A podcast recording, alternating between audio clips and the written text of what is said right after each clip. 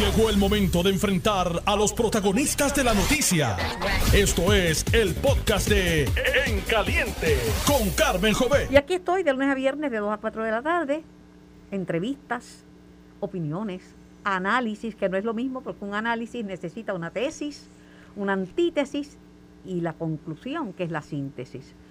Opiniones, todo el mundo tiene opiniones por diversas razones, ¿verdad? Y se respetan, pero el análisis es otra cosa. Y reportajes desde el lugar de los hechos. Hoy en la compañía de uno que estaba pelado de oreja a oreja, Luis Vega Ramos. ¿Por qué tan sonreído? Saludos, Luis. Buenas Saludos, Carmen. Bueno, sonreído primero porque estoy contigo y siempre es un placer y un privilegio compartir contigo, que obviamente acabas de admitir que de niña violaste las leyes laborales porque no se podía trabajar a esa edad este era ilegal aún bueno eh, no pasa que en, la radio en ese momento no me pagaban.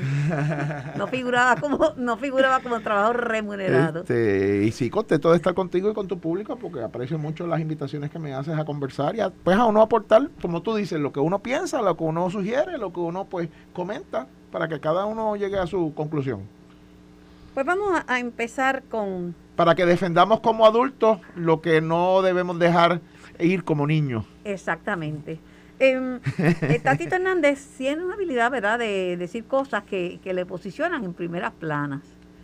Eh, algunos dicen que es que es un líder, otros dicen que es contundente, otros otros simplemente que le gusta llamar la, atención. Eh, Tatito dijo que el, el junte entre Victoria Ciudadana y el PIB es algo demoníaco todo el mundo sabe que no hay nada demoníaco entre la alianza de dos ideologías políticas. Este, entonces, ¿quién, ¿quién es el diablo? ¿Son los dos, dos diablos distintos? ¿Y en qué consiste ¿En qué consiste el fenómeno demoníaco? Yo, obviamente vi las expresiones del amigo y presidente de la Cámara, Rafael Tatito Hernández, pero eh, mi, mi, reacción es que la política en Puerto Rico como en muchos lugares en el mundo, en Estados Unidos, en Europa, ¿verdad? En la mayoría de las sociedades occidentales donde han habido partidos históricos y en ese mundo, pues el Partido Popular y el Partido Nuevo Progresista son hoy los partidos históricos de Puerto Rico. Y el PIB que tiene más Y el PIB también que tiene, claro, claro, claro. Este, eh, están en un proceso de cuestionamiento y esa es la realidad, tenemos que mirarlo, ¿no? Y sí, unas cosas son pues por, por los nuevos fenómenos en los medios, por los nuevos fenómenos en, en otros movimientos y otros partidos políticos, pero también hay una realidad de que desgraciadamente en, en, ambos partidos principales ha habido un debilitamiento por acciones cometidas por gente que se escondió debajo de la palma o se escondió a coger sombra debajo de la pava para hacer otras cosas que no eran el servicio público. Por acciones y por inacción. Y, y, algunos de nosotros, y ahí, me, y ahí pues mira, me incluyo, que he sido miembro de la, de, de, verdad, de la dirección política del Partido Popular por décadas, por no a lo mejor haber actuado con mayor fuerza para tratar de sacar a los que estaban buscando sombra para ellos debajo de la pava, porque a mí la que me importa es la pava, este eh, y no los que estaban buscando sombra sombra para el pueblo. Hay diferentes tipos de interpretación. Unos dicen que este tipo de cosas no le, no le, no le conviene al Partido Popular, que tradicionalmente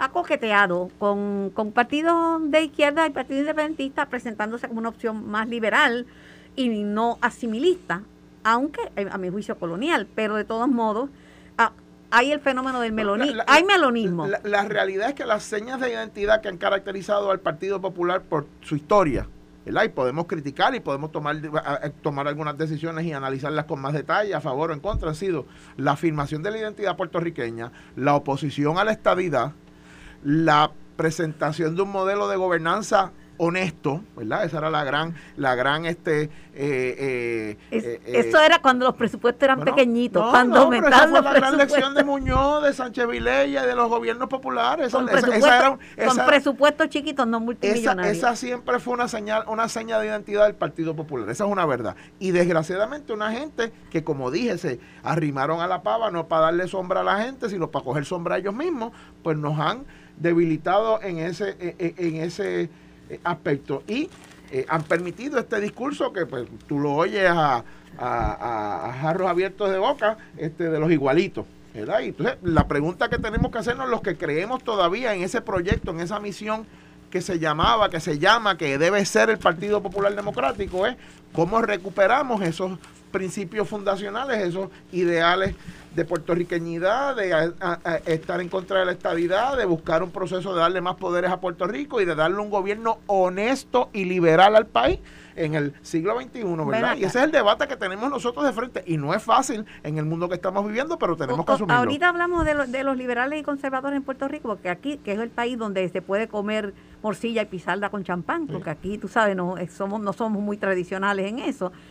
Hay gente que es liberal en asuntos sociales y es bien conservador en issues fiscales, pero tú hablabas de... Y al revés. Y viceversa. Y, lo, y todas las anteriores.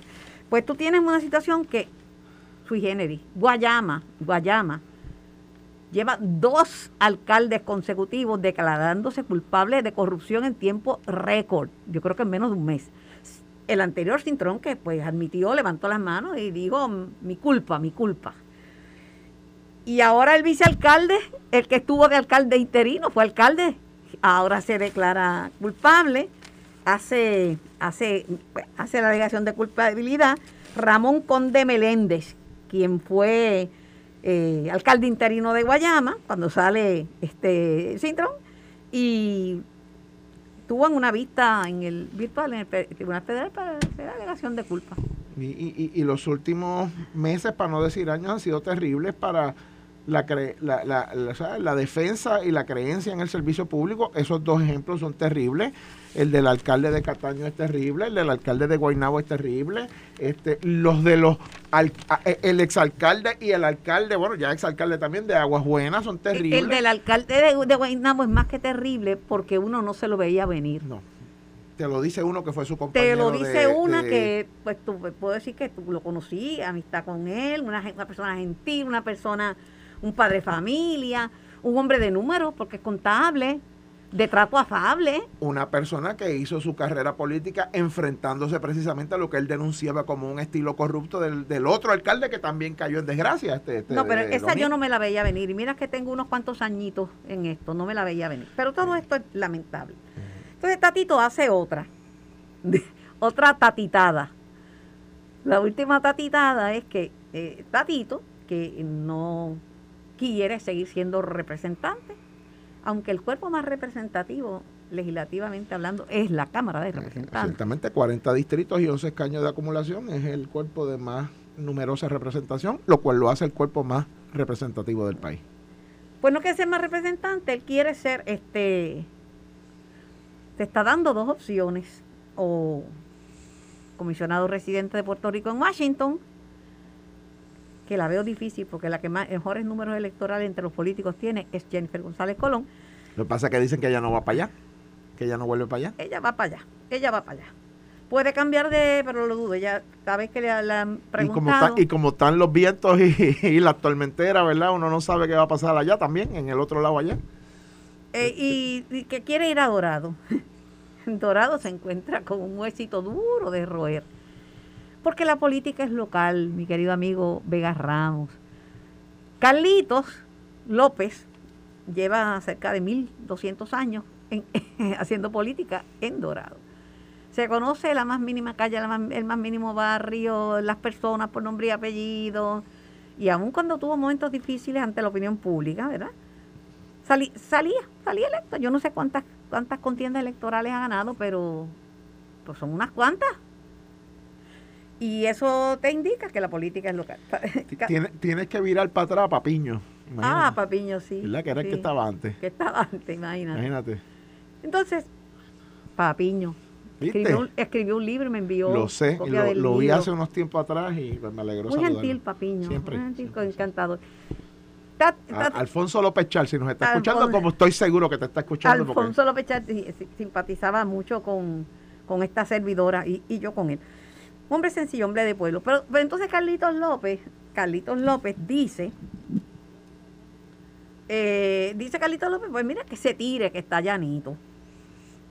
Y entonces le, le, tira otra, le dice, ven acá, Tatito, este, nosotros en Dorado no consideramos la opción de la alcaldía como un plato de segunda mesa. O sea, tú quieres, si, si no da, si no da si no llegas a comisionado residente, entonces quieres ser alcalde. Deja eso, men. E, e, e, este es el periodo yo fui político por muchos años, corrí en varias elecciones, en varias primarias, todavía en varias tú, Todavía tú eres político. Yo fui, no, mira, esa no te la... Bueno, también fui servidor público electo. Okay. Eh, este, y, entonces estamos en la etapa del cuatrenio donde la gente se muere comiendo ansia. Esa es la peor parte. Por eso, porque las elecciones son en dos años y medio y eso no lo va a cambiar nadie. Son en dos años y medio. Entonces, pues todo el mundo quiere empezar a tantear el agua de qué es lo que debo hacer, qué es lo que debo consultar, déjame sugerir esta idea, a ver cómo cae. Y eso lo estamos viendo en todos los partidos, por eso te decía lo de la comisionada residente Jennifer González, que también está dejando quedar por ahí. Ya uno vio pasquines de ella y, y, demás, y está todo el mundo en ese... Pero verbalmente ha respaldado a Pierluisi. Hasta ahora ella dice que Pierluisi es su candidato y que es el candidato a la gobernación. Las eh, noticias cambian, mira, Claro, exacto, exacto. lo que te quiero decir con esto es que estamos en, el tiempo muerto de la, del proceso político, donde entonces todo el mundo está tocando la puerta, haciendo la llamada, preguntando, sugiriendo qué tú crees que yo debo hacer, debo hacer esto, debo hacer lo otro, me postulo, no me postulo, me muevo de aquí, me voy allá.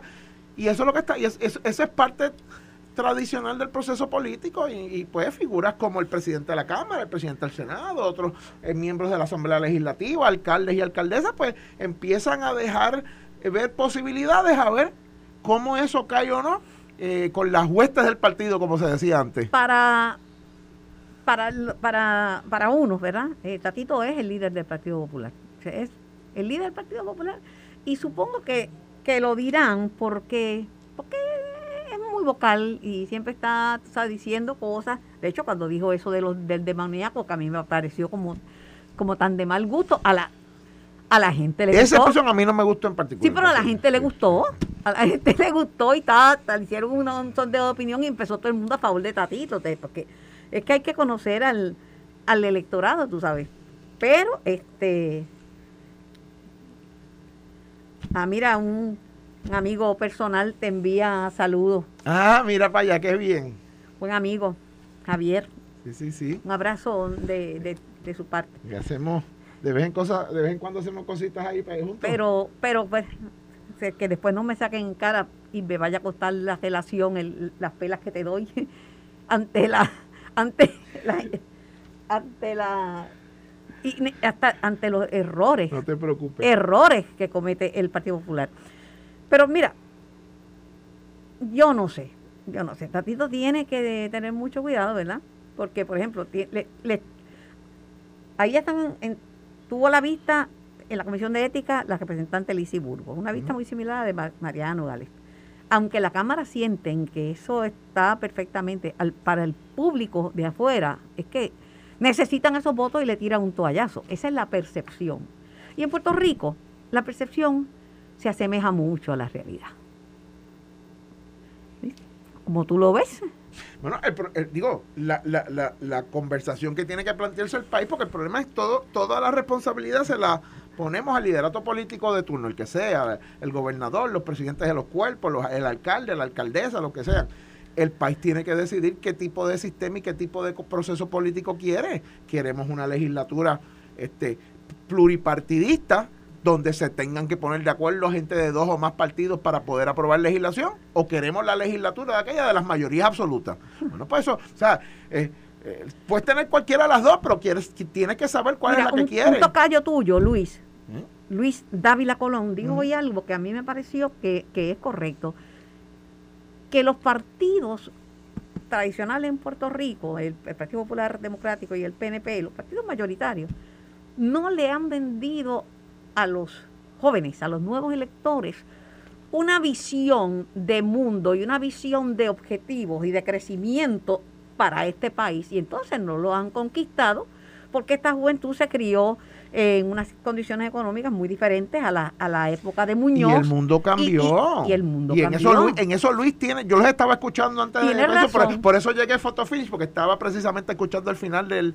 en el, en el estacionamiento de la emisora, estaba escuchando el final de la conversación que él estaba teniendo con, con otros compañeros. Y, y tiene razón, o sea, e, ese electorado joven ha cambiado y los partidos históricos, que son como tú dices, el Partido Independentista Puertorriqueño, el Partido Nuevo Progresista y el Partido Popular, o se ajustan o se tienen que salir del medio, esa es la verdad.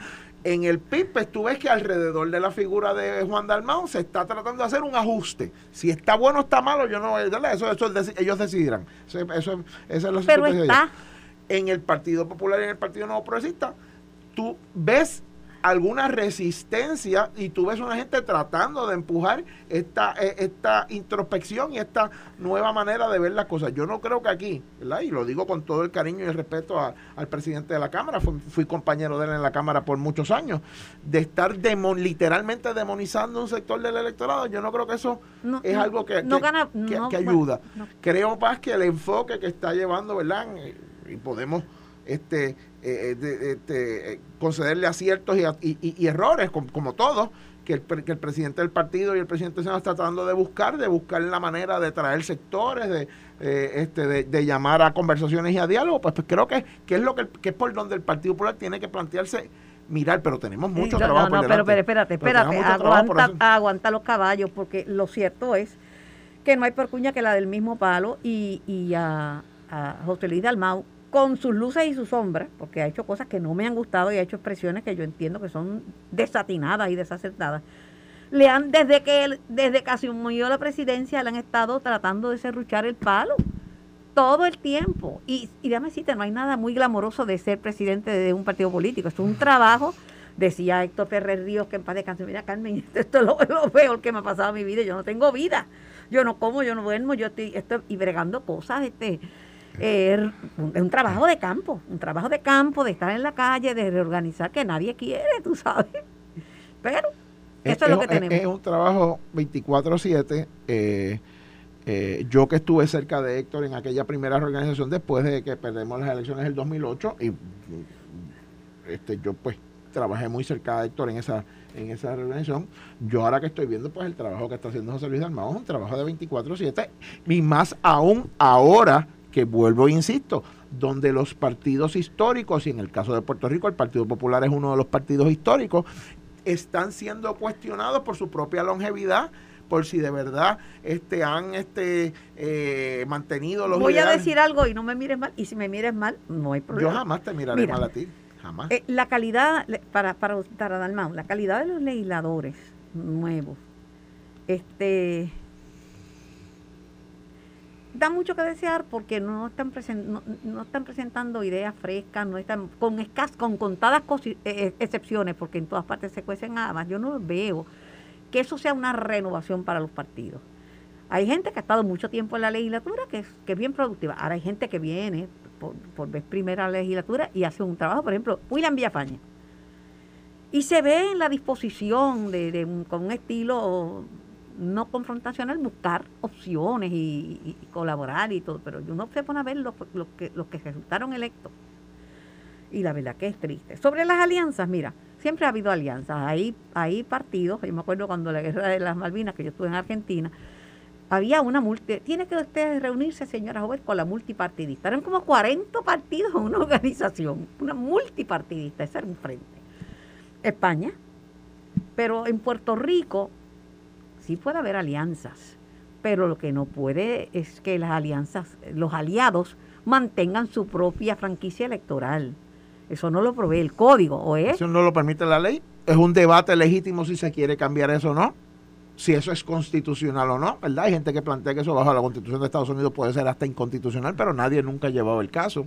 Esa es la verdad. Hasta ahora, esa, esa es la realidad. Esa es la, realidad. Entonces, hay, para ponerle la, la, tapa al Digo, realidad que tiene su, o sea, su justificación, bueno, que tiene su razón histórica en Puerto Rico. O sea, no olvidemos que eso se legisla después del 40, precisamente porque cuando todos los partidos viejos de aquella época vieron por dónde venía Muñoz y el Partido Popular, todos ellos hicieron unas mogollas y unas alianzas y tiraban los mismos candidatos por cinco columnas y toda esa cosa. Y en aquel momento los socialistas con los estadistas, y, o sea, aquello era una cosa de todo el mundo contra el, Partido Popular de Muñoz, que eso es lo que viene. Y eso llevó a que en Puerto Rico se creyera que lo propio, lo correcto, lo adecuado era evitar ese y tipo el que llamó de mogolla. Y el que llamó mogolla fue el propio Muñoz. Y, eso es así, ese es el dato histórico, para que no para que no digan que yo estoy cambiando la historia o acomodando, este, tú sabes, a la sardina, a, a la brasa que a mí me gusta o lo que sea. La pregunta es si eso en 2022 ¿Se justifica o no? Pues eso es una pregunta que está ahí sobre la mesa y que cada uno la conteste como mejor entienda. Eh, sí, la persona que me escribe tiene razón su opinión sobre Luis Vega Ramos. Estoy de acuerdo. Hmm. Es buena, fíjate. Qué bueno. Queda todavía gente por allá afuera. Es buena, es buena. Eh, al principio caías mal, gordo. ¿Tú sabes por qué? Porque los partidos no les gusta tener dentro del seno gente que les critique. Y pues a veces uno tiene que hacer esa crítica. Yo esa crítica, por eso que yo nunca pertenecí a un partido político. Pero ¿sabes qué, eh, Luis? Mira, lo de la alianza, eh, ya Rubén tiró la raya en la arena como Pizarro. Ya dijo claramente que si es una alianza, si tiene su bendición, su visto bueno, y Rubén es un líder histórico en el partido y sigue siéndolo, eh, siempre y cuando los que se vengan a liar sea en defensa o a favor del de, candidato que postule a la gobernación, el PIB. No faltaba más. por eso. No faltaba más. O sea que si no es una alianza para votar por, por Manuel Natal, es una alianza, si llega a concretarse de Victoria Ciudadana y el PIB para votar por Juan. No es que yo voy a ser tu amigo, Carmen, es que tú seas amiga mía. Claro, claro. empieza primero tú proclamando tu amistad a mí y entonces pues veamos si yo te voy a corresponder o no. Mira, Luis, tengo que hacer una pequeña pausa. Eh, cuando regrese voy a conversar con la representante de Victoria Ciudadana, Mariana Nogales. Es lo próximo. Noti1 continúa y somos primeros fiscalizando. Estás escuchando el podcast de En Caliente con Carmen Jovet de Noti1 630. Por el 94.3 FM. También nos puedes escuchar a través de notiuno.com. Tengo en línea a la representante del partido por el partido Victoria Ciudadana, Mariana Nogales. Buenas tardes, representante. Sí, buenas tardes, Carmen, a ti y a todas las personas. Gracias por su tiempo, sé que está bien apretada de tiempo y gracias por participar en el programa. Cómo no, siempre a la orden. Eh, quería una reacción suya a la expresión del presidente de la Cámara de que una alianza, un junte entre el Movimiento Victoria Ciudadana y, y el Partido Independentista sería una cosa demoníaca. Pues, mira, la primera vez que yo lo escuché me eché a reír. Esa expresión este, traté, de no, de no reírme, pero me reí. Es que es imposible no reírse. lo que sí es que, bueno, pues eso denota la, la preocupación y el miedo que tiene el presidente de la Cámara, pero también denota el, el vínculo que existe entre el presidente y lo que es el inversionismo político que nos ha llevado eh, esos patrones de corrupción que estamos viendo eh, hace hace bastante tiempo que lo han estado investigando eh, las autoridades federales. Eh, y fíjese, yo creo que cuando se utiliza ese tipo de, de expresión es tratar de tergiversar el trabajo que estamos haciendo. yo creo que desde la legislatura nos hemos caracterizado por eh, apoyar legislación que protege a la gente y que y que en muchas ocasiones ha sido incluso vetada por el gobernador eh, y que no ha sido apoyada pero Mariana lo, lo que lo que lo que ve demoníaco Tatito no es nada religioso es el, es que le hace daño al país porque busca separar a Puerto Rico de los Estados Unidos e impulsa la implementación de una política pública socialista? Pues mira, yo creo que nos, nos parece extraño viniendo de una persona del Partido Popular Democrático, donde el Estado benefactor, el brindarle los servicios a la gente era fundamental en el proyecto de ese partido. Yo creo que se le se ha perdido eso y nadie puede decir que es una política socialista el garantizarle a la gente el trabajo, la salud y la educación. Esas son cosas fundamentales y básicas que yo creo que deben estar en las plataformas de todos los partidos, del Partido Popular, del Partido Nuevo Progresista eh, y del Movimiento Victoria Ciudadana y también en el PIB. O sea, son las, son las cuestiones fundamentales y básicas para vivir en una sociedad y que no se nos quede el aspecto de la seguridad. Eh, y para eso tenemos que trabajar en el desarrollo económico eh, en todos los en todas las facetas así que eh, yo creo que es una manera de no atender las verdaderas preocupaciones que tiene la gente La gente quiere vivir en un lugar donde se le garantice la seguridad, donde pueda salir y no esté sujeta a un tiroteo, a que pueda perder la vida. La gente quiere que sus hijos y sus nietos tengan unas escuelas donde se le ofrezcan los servicios a la gente y el pan de la educación a la niñez para que puedan convertirse en lo que ellos quieran, en maestras, en doctores, en policías. Eso, eso, eso es socialismo. La, la última vez que conversamos, eh, hablamos que usted veía favorable y venía que veía que se encaminaba una alianza con el Partido Independentista. Eh, y a la luz de eso, permanece el interés en la alianza después de las expresiones de Rubén Berríos Martínez, que dijo que si hay una alianza sería siempre y cuando ustedes se aliaran con el PIB para favorecer la candidatura de, de Juan Dalmau. Yo creo que son conversaciones que incluso eh, desde el inicio lo he dicho, eh, sobrepasan el Partido Independentista. Son alianzas con todas las personas que estén dispuestas a tener un gobierno eh, que recupere lo que es el servicio público. ¿A, qué venimos aquí? No venimos a servirnos nosotros, a buscar beneficios del trabajo legislativo o el trabajo en el Ejecutivo. Venimos a servirle a la gente. Nosotros somos empleados de la gente. Y cualquier persona que entienda ese concepto y esté dispuesta a formar una alianza que no tiene que estar ni bajo el movimiento Victoria Ciudadana ni, bajo el Partido Independentista. Una alianza es eh, una, vamos a llamarle una coalición donde se unen varias fuerzas y cada una retiene sus particularidades. Pero no, puede, pero no puede retener la franquicia electoral de acuerdo a la ley actual. No, no la puedes retener. Por eso tendría que posiblemente eh, formarse otra cosa. Y en este caso, yo creo que uno de los de los eh, de los reclamos que que tenemos todas las personas en Puerto Rico es un consenso, es un reclamo de que se resuelva la situación del estatus, de que haya un proceso de descolonización efectivo. Y yo creo que eso es lo que le interesa, por ejemplo, a Jennifer González y es lo que le interesa a la gente del Partido Popular, bueno, eh, eh, menos a los que creen en el Estado Libre Asociado que entienden que debe quedarse así. Y a Victoria Ciudadana le, interesa. A, Victoria Ciudadana le interesa el estatus porque en, las últimas elecciones no le han dado mucha importancia a ese tema. Bueno, recuerden, estas son las primeras elecciones del, del movimiento Victoria Ciudadana. Eh, y desde el inicio, uno de los puntos fundamentales del programa del partido es un proceso de descolonización efectivo y vinculante, que se resuelva esta situación de una vez por todas a través de una asamblea constitucional de estatus y que incluya todas las alternativas que no sean eh, colonizantes como lo es el Estado Libre Asociado tal y como está. Y eso incluye la estabilidad, la independencia y la libre asociación. Fíjense que nosotros creemos en un proceso, no en un resultado. Así que Mariana Nogales puede seguir creyendo en la independencia, José Bernardo puede seguir creyendo en la estabilidad y así los dos estamos de acuerdo, para poner un ejemplo, en que tiene que ser un proceso efectivo que resuelva esta situación. En otras informaciones, y sé que tiene el tiempo limitado, con esto la, la dejo para que continúe con sus gestiones de hoy.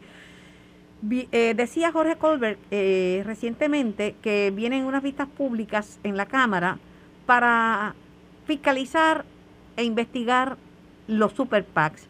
Y digo, y hay que tener mucho cuidado con un super PAC que resulta preocupante y es el, el de Victoria Ciudadana a través del SPT, Sindicato Puertorriqueño de Trabajadores. Ajá. Él dice que hay que echarle el ojo porque ahí no había separación, como pide el Super PAC, entre candidaturas y la gente del PAC. Pues mira, nosotros entendemos que, fíjese, que la, la diferencia es que no haya coordinación, que no haya coordinación, ese es el criterio, que no haya coordinación entre el Super PAC eh, y el partido o el candidato con, con, el, con el cual se hace campaña a favor o campaña en contra, como es el Super PAC en contra de Wanda Vázquez. Este, por supuesto que en el caso con Wanda Vázquez no podía haber coordinación con ella, era una, una campaña que era contraria a, a su candidatura. Lo que plantea, ¿verdad?, la investigación federal es que hubo o ¿verdad? esa es la alegación, si hubo algún tipo de coordinación. Eh, yo creo que es parte de lo que se va a investigar, si hubo algún tipo de coordinación entre el Super PAC y el gobernador actual, eh, Pedro Pierluisi. Pero, pero eso, es una cosa completamente distinta pero el Super a lo que plantea el Super PAC, eh, que, que, ¿verdad? que favorecía el movimiento de historia ciudadana. Yo, de verdad, no tengo ningún conocimiento sobre ese Super PAC. Pero ese Super PAC está limpio, limpio de polvo y paja, según su opinión, contrario a los del PNP y a los de el, del Partido Popular, porque menciona un Super PAC también de, de Charlie Delgado Altieri. Exacto. Yo hay una diferencia inmensa y yo creo que una de las diferencias eh, fundamentales es si la inversión en ese super PAC acabó en unos contratos con el gobierno. Ya veremos durante la investigación, vamos a ver qué pasa. Mariana Nogales, representante por Victoria Ciudadana, gracias por su tiempo, gracias por contestar nuestras preguntas, gracias por participar. Claro que sí, buenas tardes a todas las personas. Siempre a las órdenes. Sí, igual. Lo escucharon aquí en En Caliente por Noti 1630. Bueno, lo que planteaba Colbert es que eh, tenía una posición en el partido eh, Roberto Pagán era el líder del sindicato y además era el líder del partido Victoria Ciudadana. Pero eso se verá durante la investigación. Yo creo que en eso de los PACs no podemos saltar a conclusiones todavía porque pero no es, hay... es una figura que hay que investigar. Este, y yo creo que es una, una figura que tenemos que mirar precisamente porque la misma naturaleza, y es una naturaleza que heredamos de la jurisprudencia del Tribunal Supremo de los Estados Unidos. Citizens United. Citizens United decidió una cosa que para mí es una aberración y algo... Pero ese es el Estado, pero es el de, estado de Derecho. pero para que la gente sepa de dónde viene todo esto, Citizens y va de la mano con el derecho a, la libertad de expresión. Por eso Citizens United decidió que una corporación que es una persona jurídica que no tiene derecho a votar, sí tiene derecho a aportar o hacer campañas políticas sin límite,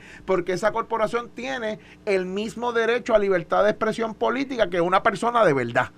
Yo creo que eso es una barbaridad, pero como tú dices, Carmen, en eso tienes toda la razón del mundo. Ese es el Estado de Derecho del, del país en el que vivimos.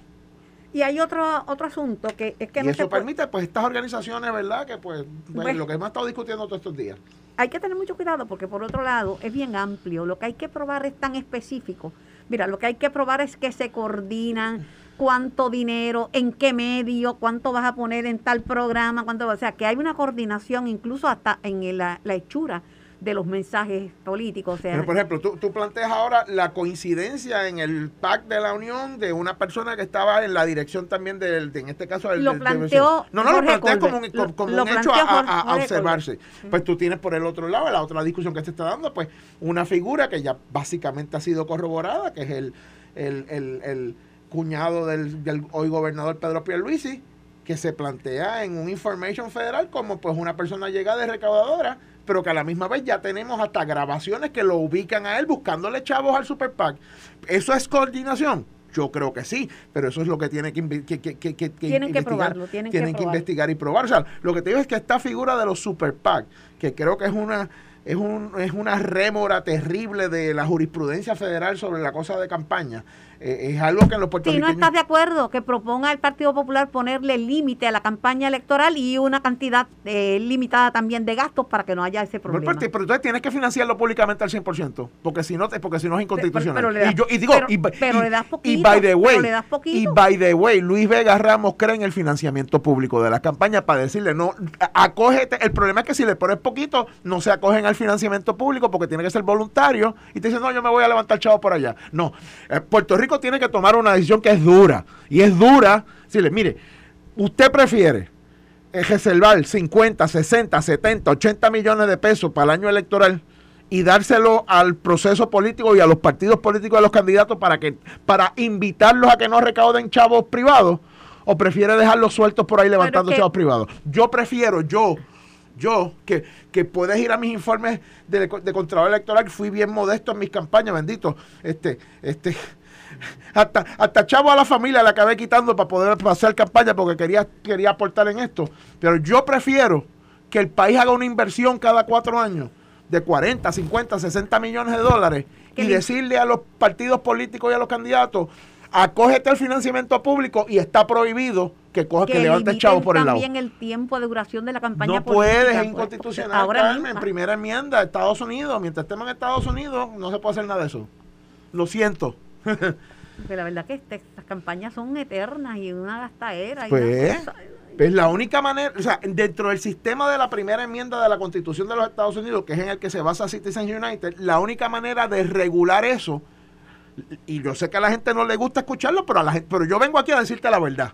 Yo no vengo aquí a darle píldoras a nadie. Cuando tú me invitas, creo que el único obsequio que te puedo dar es decirte la verdad.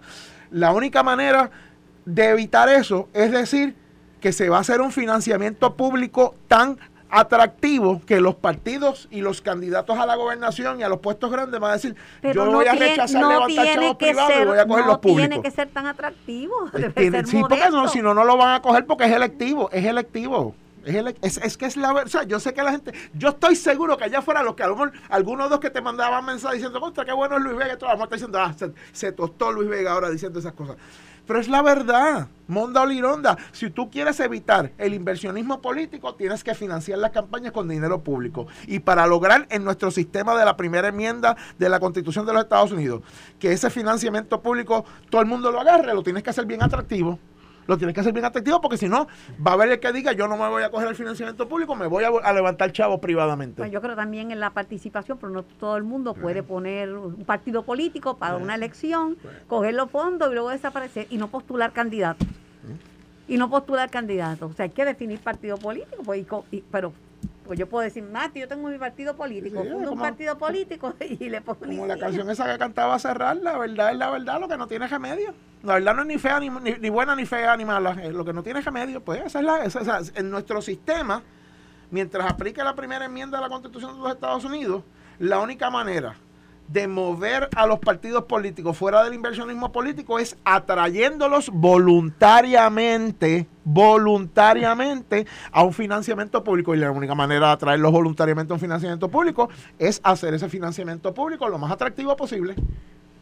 No me dijiste un no me diste un comentario a las expresiones que fueron amplias de, de la representante Mariano Gales de Victoria Ciudadana. Ella dice que sí, puede existir todo. Imagínate, ella es independentista y, y Betito Márquez es estadista. Este, pero la verdad que no, no sé si me equivoco, no recuerdo que hubiera un énfasis grande en el estatus cuando estuvieron en la, campaña política. Al, contrario, lo que, lo, lo, que uno pues entiende, o por lo menos lo que yo he, entendido de la posición política de, de, Victoria Ciudadana, es que básicamente un estatus no está en issue 2.0. Este, eh, que pues un, un poco, ¿verdad? Este, hay una crítica. Pero que la casa es grande y el que quiera votar por ella puede venir a la casa grande, sea independentista, sea estadista, aunque Sayira Jordán se salió y dijo yo era un, no sé cómo se dice, un token, era un... Era como, como, había un partido que en los 80 decía el pueblo entero contra Romero. Ella dice, y cabemos, y cabemos todos. Sí, pues ella dice, yo estoy ahí, pero... la política cíclica yo estaba ahí, pero en realidad no había ningún interés en el Estado, ni mucho menos en la estadidad, así que como que pienso que la expresión de Jordan era en el sentido que se había sentido utilizada. Y que la usaban como, representativa de la estadidad buscando estadistas, ¿verdad? Pero mira, al fin y al cabo, el pueblo es soberano. Eh, y, y, lo que tiene que exigir el pueblo antes de tomar sus decisiones es una respuesta sincera.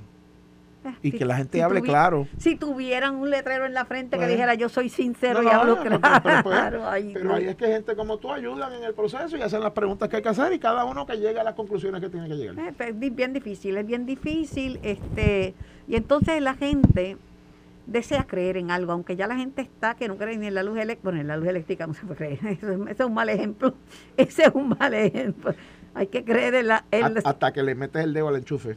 Ah, como, yo hice una vez cuando era chiquito y, ahí creía en la luz eléctrica. una vez me puse a jugar con un enchufe de eso y, acabé creyendo en la luz eléctrica. En mi casa te velaban y la paliza si te veían tratando de ver con un enchufe hasta ahí llegaba. Pues pero, pero lo cierto... Y después de ese día creía en la luz eléctrica. Eh, pero lo cierto es que la gente pues le, le, le cantan este, le cantan, le presentan villas y castillas y le, presentan un paraíso soñado y le dicen que todo va a ser así, todo va a ser así, y después algunos, algunos sueños parecen pesadillas, pero bueno, este, de eso que se trata. Yo creo que la gente tiene que hacer un buen juicio y tiene que mirar. Y yo creo, por otro lado, no sé qué piensas tú, que a lo mejor que tenemos en Puerto Rico son tres papeletas, porque la gente, al fin y al cabo, hace un voto mixto cuando busca las mejores personas de todos los sectores para la legislatura, para las alcaldías y, para, la gobernación. De hecho, si un alcalde del partido que sea es bueno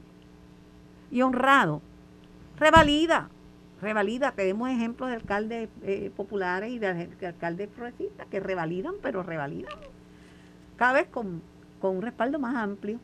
Así que yo no sé.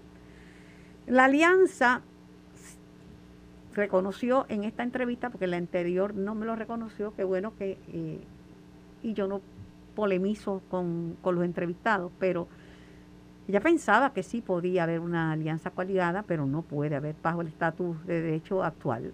Para reconoce que no, que no pueden tener eh, todo el mundo mantener su franquicia electoral y y ser parte de una alianza. Mi teoría, y la he dicho públicamente, así que no voy a estar traicionando nada que no haya dicho antes, que la única manera de cuestionar eso es una impugnación a nivel del Tribunal Federal, bajo la primera enmienda de la Constitución Federal, es decir, que el derecho de asociación de un candidato a poder ser apoyado o apoyada por más de un partido político, eh, esa, esa, prohibición violenta la primera enmienda de la Constitución Federal. La pregunta es si el PIB va, va a llevar ese caso.